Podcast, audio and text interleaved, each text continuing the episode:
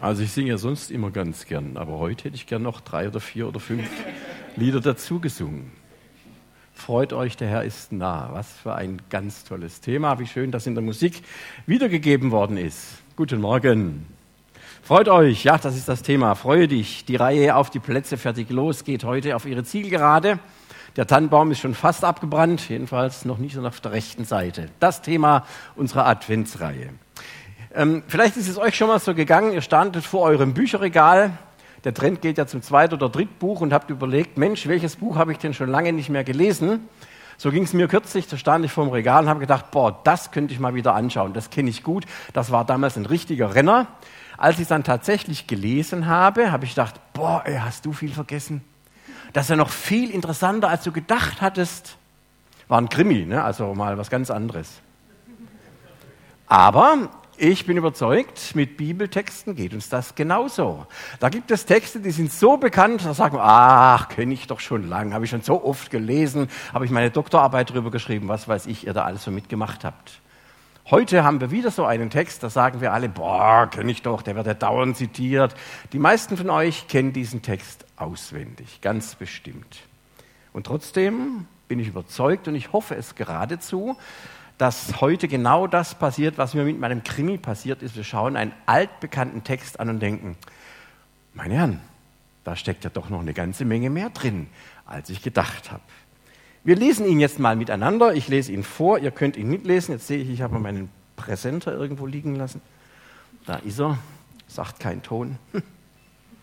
So, da ist der Text. Bekannte Stelle, Philipperbrief, Kapitel 4. Wir lesen die Verse 4 bis 7. Freut euch immer zu, weil ihr zum Herrn gehört. Ich sag's noch einmal, freut euch. Alle Menschen sollen merken, wie, wie gütig ihr seid. Der Herr ist nahe. Macht euch keine Sorgen. Im Gegenteil. Wendet euch in jeder Lage an Gott. Tragt ihm eure Anliegen vor in Gebeten und Fürbitten und voller Dankbarkeit. Und der Friede Gottes, der alles Verstehen übersteigt, soll eure Herzen und Gedanken behüten. Er soll sie bewahren in der Gemeinschaft mit Jesus Christus. Nun, es geht uns ja in dieser Adventszeit vor allem darum, in dieser Predigtreihe uns auf das Kommen von Jesus nochmal neu einzustellen und vorzubereiten. Der entscheidende, der Schlüsselsatz in diesem Abschnitt, der heißt ja, der Herr ist nahe. Eine andere Übersetzung macht das noch etwas deutlicher. Die sagt, ihr wisst ja, dass das Kommen des Herrn unmittelbar bevorsteht. Hm. Jetzt könnte man natürlich sagen, Mensch, Paulus, da hast du dich echt total vergriffen, hast du dich geschnitten, getäuscht mit deiner Naherwartung. Aber ich könnte auch sagen, genau hier liegt der Schlüssel für unser Leben als Christen, als Nachfolger von Jesus. Wenn wir so erwarten, wenn wir so leben, ist da etwas drin, das unser ganzes Leben verändert. Unser Verhältnis zu Menschen und Dingen auf eine andere Basis stellt wenn wir nämlich Leute sind, die sich nach der Gemeinschaft mit dem Herrn sehnen. Und darum geht es ja auch ganz am Anfang, heißt es ja hier, freut euch immer zu, weil ihr zum Herrn gehört. Und das ist der Grund an dieser Stelle, dass wir uns jeden Tag des Lebens, jeden einzelnen Tag freuen können.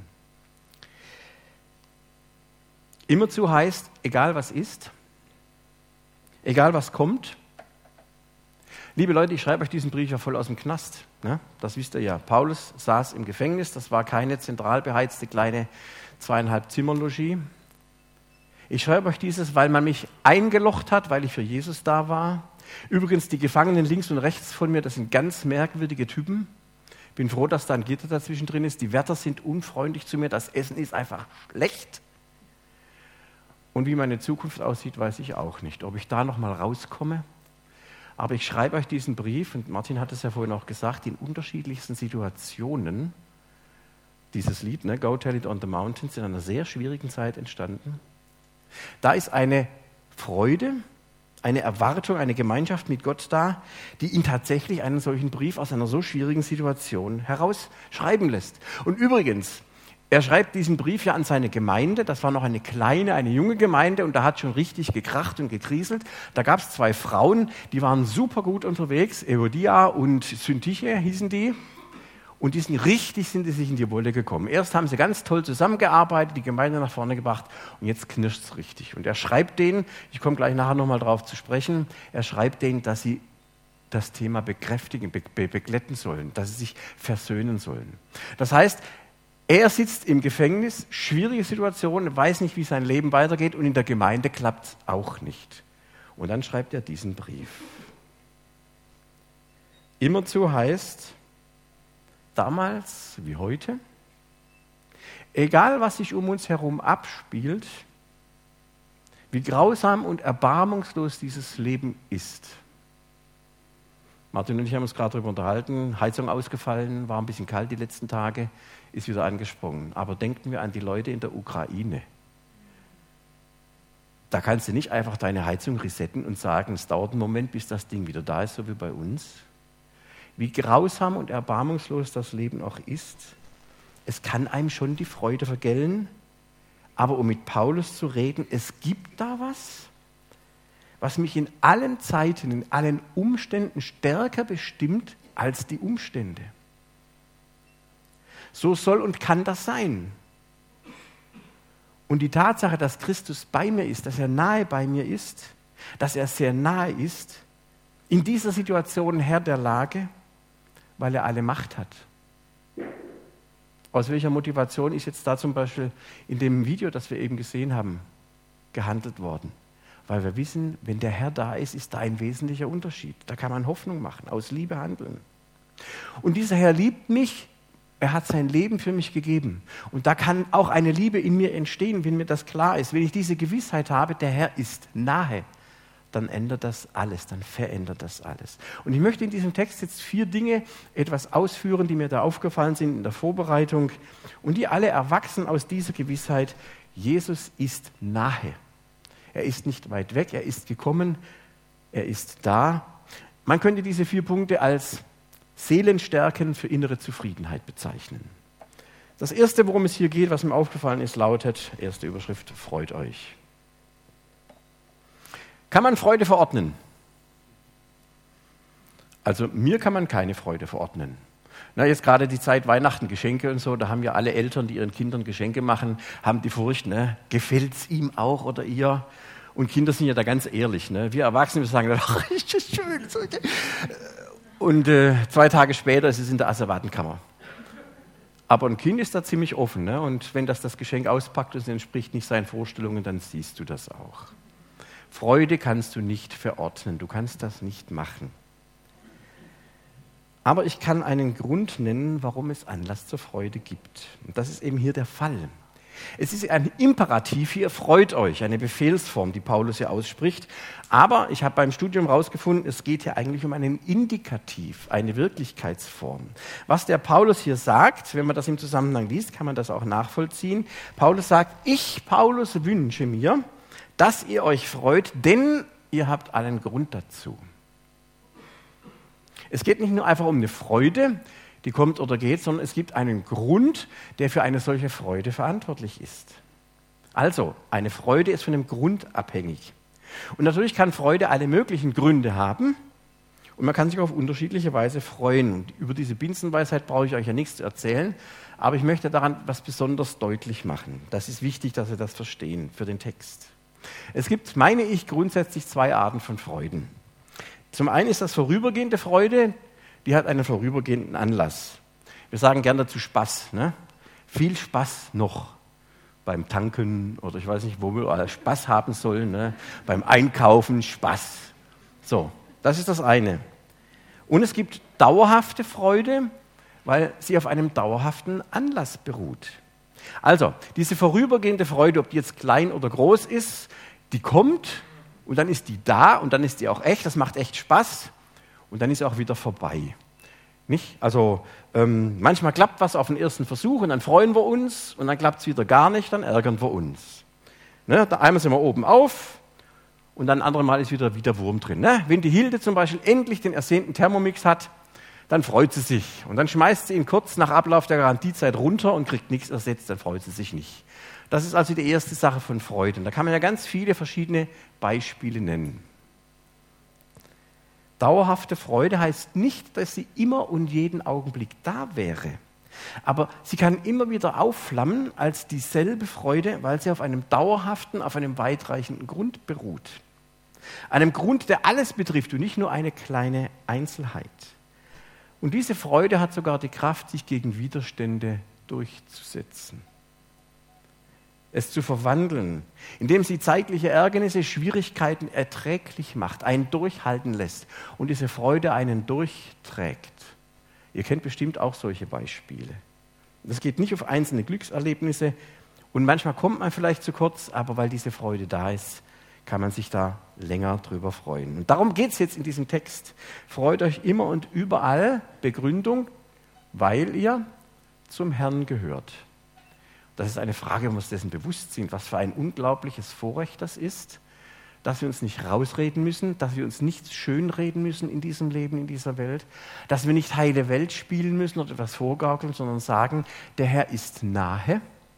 Und in all dem, was mir persönlich passiert, was ich um mich herum wahrnehme, gilt das trotzdem.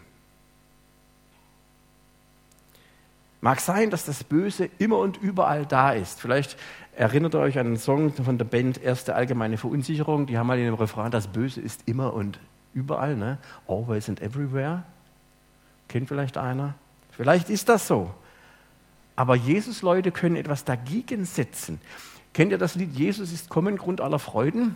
Ich habe gedacht, du hast es gerade angeregt, wir machen mal was zusammen. Habe ich gedacht, machen wir was zusammen. Kommt eine Strophe, halt, da muss ich einmal wo drauf drücken. Zack. Das machen wir jetzt. Jetzt machen wir was gemeinsam.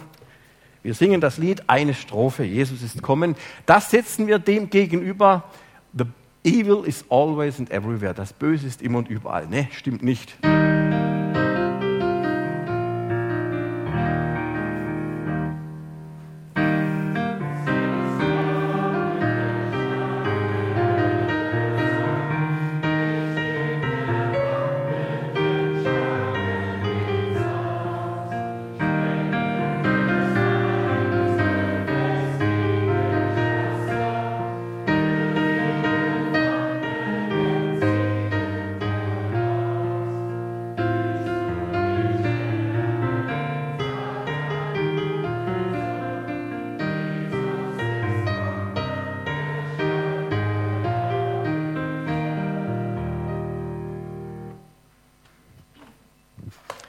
Könnt ihr natürlich jetzt viele Strophen von dem Lied dazu singen. Das ist einfach cool, finde ich. Ja? Das müsst ihr euch mal reinziehen. Jesus ist kommen, der starke Erlöser. Das ist das, was als Grundfreude das Leben von Christen durchziehen kann, was wir uns immer wieder sagen können. Ich weiß nicht, wie es euch geht. Wenn es mir mal richtig dreckig geht, dann singe ich solche Lieder und das hilft. Hilft mir mehr als nur zu beten. Also, diese Freude, die da ist. Es braucht einen Grund, der etwas mit Gott zu tun hat, und darum geht es jetzt, warum nachhaltige Freude möglich ist. Übrigens, auch in Schillers Ode an die Freude, könnt ihr vielleicht Freude schöner Gott, Götterfunken ist das so. Da heißt es zum Beispiel mal, Brüder über dem Sternenzelt muss ein guter Vater wohnen. Humanistischer Ansatz, aber auch da der Gedanke, es gibt etwas außerhalb von uns, über das wir nicht verfügen können. Und er schaut ins Sternenzelt, laut Römerbrief, der Mensch, der offenen Herzens die Schöpfung beobachtet, muss einfach rückschließen, da muss was dahinter sein. Schiller sagt, ein guter Vater wohnen. Und mit der bloßen Empfehlung, wie wir das gemeinhin gerne tun, immer positiv denken, das reicht in der Regel nicht sehr weit. Auch nicht Don't worry, be happy. Kann man nicht singen, das Lied ist cool, aber happy kann man höchstens so lange sein, wie lange das Lied auch singt. Hinterher hast du die Situation wieder, wie sie war. Also, es gibt keine Freude ohne einen wirklichen Anlass. Und der Boden ist, Jesus ist kommen, Grund aller Freude. Wenn wir das begreifen, wenn wir darauf vertrauen, dass dieser Grund der Freude längst da ist, wird unser Leben sich ändern. Und nicht nur in der Vorweihnachtszeit. Dieser Christus wendet sich dir zu, er ist da und er bleibt da. Und diese Freude über seine Nähe ist die Summe des Christseins, habe ich mal gelesen. An dieser Freude kann man einen Unterschied erkennen. Okay, kann man das euch ansehen, wenn ihr in der Straßenbahn sitzt, dass ihr eine Freude in euch tragt? Nicht über das 9-Euro-Ticket, sondern dass da etwas ist in dieser ganzen oftmals so dumpfen Atmosphäre. Jeder guckt vor sich hin oder in sein Mobilfon oder ich weiß nicht was, alle abgeschottet mit in, in ihr und so weiter. Strahlen wir etwas aus? Ich weiß es nicht. Manchmal sieht mir das auch nicht an, dass ich zu Jesus gehöre. Der zweite Punkt, Lindigkeit habe ich den genannt. Wer von euch kennt das Wort Lindigkeit? Oh, doch, die Älteren unter uns. Ich will jetzt niemand beleidigen. Sehr cool. Also ich muss sagen, dieses Wort Lindigkeit gehört auf meiner Top Ten Liste meiner Lieblingswörter ganz weit oben hin. Das ist so genial. In Vers 5 sagt Paulus, alle Menschen sollen merken, wie gütig ihr seid. Genau. Und da habe ich andere Übersetzungen mal abgecheckt und nachgeguckt. Auch im griechischen Testament, da heißt es, wie ihr hier seht, Güte, Freundlichkeit, freundlichem Umgang, Sanftmut, Mäßigung, Angemessenheit, Nachsicht. Ich lasse das mal gerade so stehen, könnt ihr mal dran entlang denken. Das ist Lindigkeit. Luther hat das damals so übersetzt. Bedeutet so viel wie Herzlichkeit, Freundlichkeit, die von Herzen kommt. Im Grunde genommen geht es um die Ausstrahlung des menschlichen Herzens, das voll Liebe ist. Ne, das was wir vorhin, freut euch, das setzt sich jetzt hier fort, die Ausstrahlung des menschlichen Herzens, etwas, was du nicht machen kannst, was du dir füllen, schenken lassen kannst. Das menschliche Herz voller Liebe.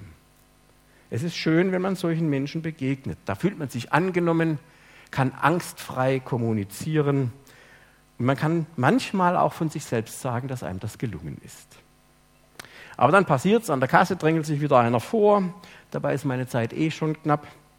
Da kommen Leute, die meckern an allem rum und vermiesen mir die Stimmung. Irgendwas läuft schief und so weiter. Da ändert sich die Verfassung des Herzens und statt Liebe ist oft Ärger da. Das kennt ihr auch. Aber auch hier nochmal ist das, worauf es ankommt, das, was von außen kommt, was uns bestimmt. Paulus würde uns an dieser Stelle fragen, was hat für dich mehr Gewicht?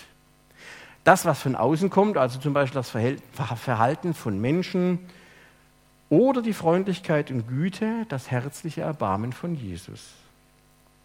Er stellt mir die Frage, ist er nur für mich gekommen, dieser Christus? Oder gilt dieses Erbarmen vielleicht auch dem vermeintlich rücksichtslosen, egoistischen, gerade so hirnamputierten Autofahrer, der mich gerade noch überholt hat und sofort rechts abbiegt, sodass ich fast ein Loch in Kotflügel stanze mit meinem Fahrrad? Was geht da in mir vor? Merke ich da etwas von dieser Lindigkeit in meinem Herzen? Kann ich mich da selber zur Raison rufen und sagen, auch das ist ein Mensch, den Jesus lieb hat, auch wenn er gerade so wie ein Depp Auto fährt? Beispiele gäbe es ja genug, das wäre jetzt meins gewesen, mein täglich Brot sozusagen. Ähm, was ist das? Das können wir nicht machen. In solchen Situationen merken wir das. Es gibt solche Momente, da fällt uns diese Lindigkeit sehr schwer und es gelingt uns nicht. Und die Freude und der Friede ist weg und damit ist nichts gewonnen, aber auch gar nichts. Man muss natürlich jetzt noch eins dazu sagen. Ich habe es vorhin erwähnt. Direkt im Absatz vorher, vor unserem Text, den wir eben anschauen, ermahnt Paulus Euodia und Syntyche. Und er hat einen Freund, dem sagt er, du musst dich jetzt auf die Socken machen und diesen beiden blöden Kühen, meine eigenen Worte, dabei helfen, dass sie zurechtkommen. Die haben vorher so gut zusammengearbeitet. Das sind solche Schwestern gewesen, die in der Gemeinde wichtig waren und jetzt haben sie sich in der Wolle und das schadet allem. Die Freude ist weg, der Friede ist weg. Und in der Regel, wie gehen wir miteinander um, wenn die Freude und der Friede weg ist? Wenn du beleidigt, wenn du verletzt bist, wenn du übergangen wirst, egal um was es geht, da schlägst du zurück. Da geht es ums Kämpfen, da geht es ums Siegen, da geht es ums Recht haben. Und Paulus sagt, Lindigkeit, Das heißt aber nicht, ihr seid der Fußabstreifer der Nation. Ihr seid die Waschlappen, die alles mit sich machen lassen dürfen. Und wenn der eine auf die rechte Wange schlägt, dann darfst du ihm auch deine linke anbieten. Das ist ein ganz anderer Zusammenhang. Paulus sagt hier ganz klar, ich habe mal in der englischen Übersetzung The Message nachgelesen, da heißt es, du musst mit dem Iron drüber gehen. Für die Syntiche und die Eutyche, dieser Freund da. Ja, ein Iron heißt ein heißes Bügeleisen. Das heißt aber nicht alles platt machen, sondern es kommt auf die Haltung an. Habt ihr diese Lindigkeit? Geht es euch darum zu lieben oder geht es euch darum zu siegen? Geht es euch darum, um Recht zu haben oder um diesen Frieden in Christus miteinander zu gewinnen? Also keine halben Touren, keinen Burgfrieden. Nicht, ach, da sage ich lieber mal nichts dazu, um den Frieden zu schonen oder zu bewahren, der gar kein echter Friede ist. Paulus sagt, Leute, es kommt darauf an, dass diese Liebe, die nur Christus gibt, euren Herz, euer Herz ausfüllt. Und dass ihr es nicht aushalten könnt, wenn Unfriede herrscht. Und dass es nicht darauf ankommt, dass einer von euch gewinnt, sondern dass ihr alle gewinnt. Nur um das ganze Bild mal deutlich zu machen, Lindigkeit bedeutet nicht, du darfst dich von allen irgendwie über den Tisch ziehen lassen, sondern die Liebe Christi ist es, die alle Herzen zu erfüllen hat. Alle Menschen sollen merken, heißt es hier weiter, was würde sich in unserem direkten Umfeld ändern, frage ich mich, wenn unsere Freude, dass Jesus kommt, dass er uns nahe ist, sich in Freundlichkeit, in freundlichem Umgang, in Sanftmut, aber auch in Klarheit, in Mäßigung, aber auch in angemessener Reaktion und Nachsicht äußern würde. Ich glaube, da wäre sehr viel gewonnen und unser Glaubenskurs wäre förmlich überfüllt, weil die Leute wissen wollten, Warum sind die so anders? Dritter Gedanke, der uns auch sehr nahe kommt, ist das Thema Sorgen. Hier heißt es, macht euch keine Sorgen, im Gegenteil, wendet euch in jeder Lage an Gott. Tragt ihm die Anliegen vor in Gebeten, Fürbitten und voller Dankbarkeit. Das ist die dritte Seelenstärke. Jetzt könnte ich viel dazu sagen, aber in dem Bereich seid ihr ja alle Experten, oder? Sorgen machen. Da braucht keiner Nachhilfeunterricht. Natürlich geht es nicht darum, dass wir uns um andere kümmern. Das ist ein anderes Thema, was die Fürsorge angeht. Sondern es geht um die Sorge, weil ich Angst habe vor irgendwas. Und Angst ist in jeder Hinsicht, das wisst ihr, ein schlechter Berater. Die Jüngeren unter uns machen sich vielleicht Sorgen über ihre persönliche Zukunft und die der Welt. Das kann man gut verstehen. Wer älter ist, teilt diese Sorgen auf jeden Fall. Und es kommt vielleicht noch hinzu, bei uns ist in der Zwischenzeit weitaus mehr Verantwortung als damals und wir haben mehr Erfahrung darin, was alles schieflaufen kann im Leben und vielleicht schon schiefgelaufen ist. Ich mache mir Sorgen um mich, ich mache mir Sorgen um meine Frau, um meine Kinder, meine Freunde, Sorgen um die Gemeinde, um die Entwicklung der Kirche im Allgemeinen, um den Wertverfall der Gesellschaft und was weiß ich noch. Sorgen machen, das können wir alle. Was Paulus hier schreibt, ist aber ein ganz hilfreicher Hinweis, auch für uns heute. Er fügt nämlich ab Vers 12 etwas hinzu. Er sagt, legt eure Hände nicht in den Schoß, gebt nicht auf, sondern setzt alles daran, auch wenn euch Furcht und Zittern überkommen. Denn Gott bringt euch dazu, dass ihr nicht nur so handeln wollt, wie es ihm gefällt, er sorgt vielmehr dafür, dass ihr es auch könnt. Habt ihr das mal verinnerlicht? Wir sagen so oft, das geht nicht, das kann ich nicht. Die Verbindung zu Jesus Christus, das Wissen, dass der nahe ist, verändert alles in unserem Leben. Und er sagt, ihr könnt das, weil ich euch die Möglichkeit dazu gegeben habe, aber gebt nicht auf. Mit Furcht und Zittern heißt, nehmt das wirklich ernst und probiert es doch immer wieder. Ihr müsst doch die Last nicht allein tragen, sagt Jesus. Ihr müsst nicht alles, was Anlass und Gegenstand eurer Sorge ist, allein bewältigen. Ich habe euch diese Last, sagt Gott, doch abgenommen. Wendet euch doch an mich. Freut euch an mir, weil ihr nicht alleine seid. Ich bin mit dir. Jesus ist mit dir.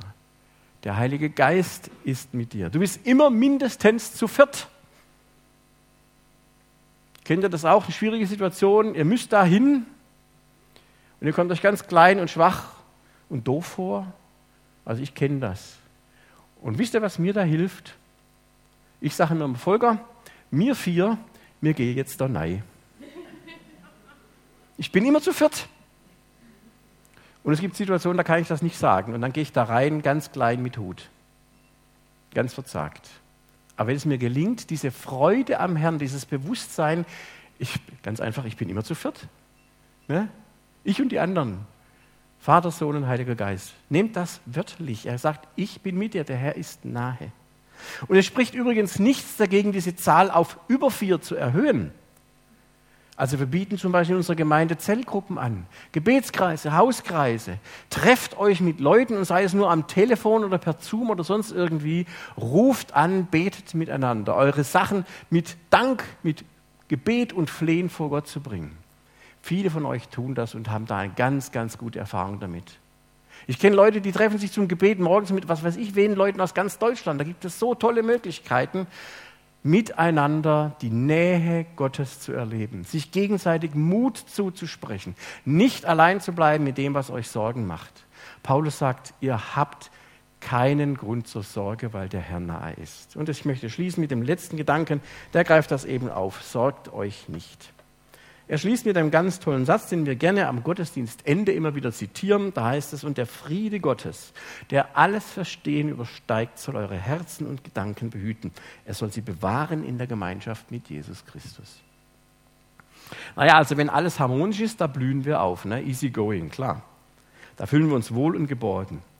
Die Wirklichkeit sieht ja leider viel zu oft anders aus. Nicht alle Menschen lassen einen in Frieden leben und manchmal ehrlicherweise, muss ich zumindest von mir sagen, bin ich doch selbst schuld am Unfrieden. Ihr doch auch. Und wenn wir so in Unfrieden leben, ist das schwierig. Egal, ob das zu Hause ist, im Beruf, ob das im Freundeskreis gilt und natürlich auch hier in der Gemeinde. Das zehrt an den Kräften, das hindert uns, das zu sein oder zu tun, was eigentlich dran wäre.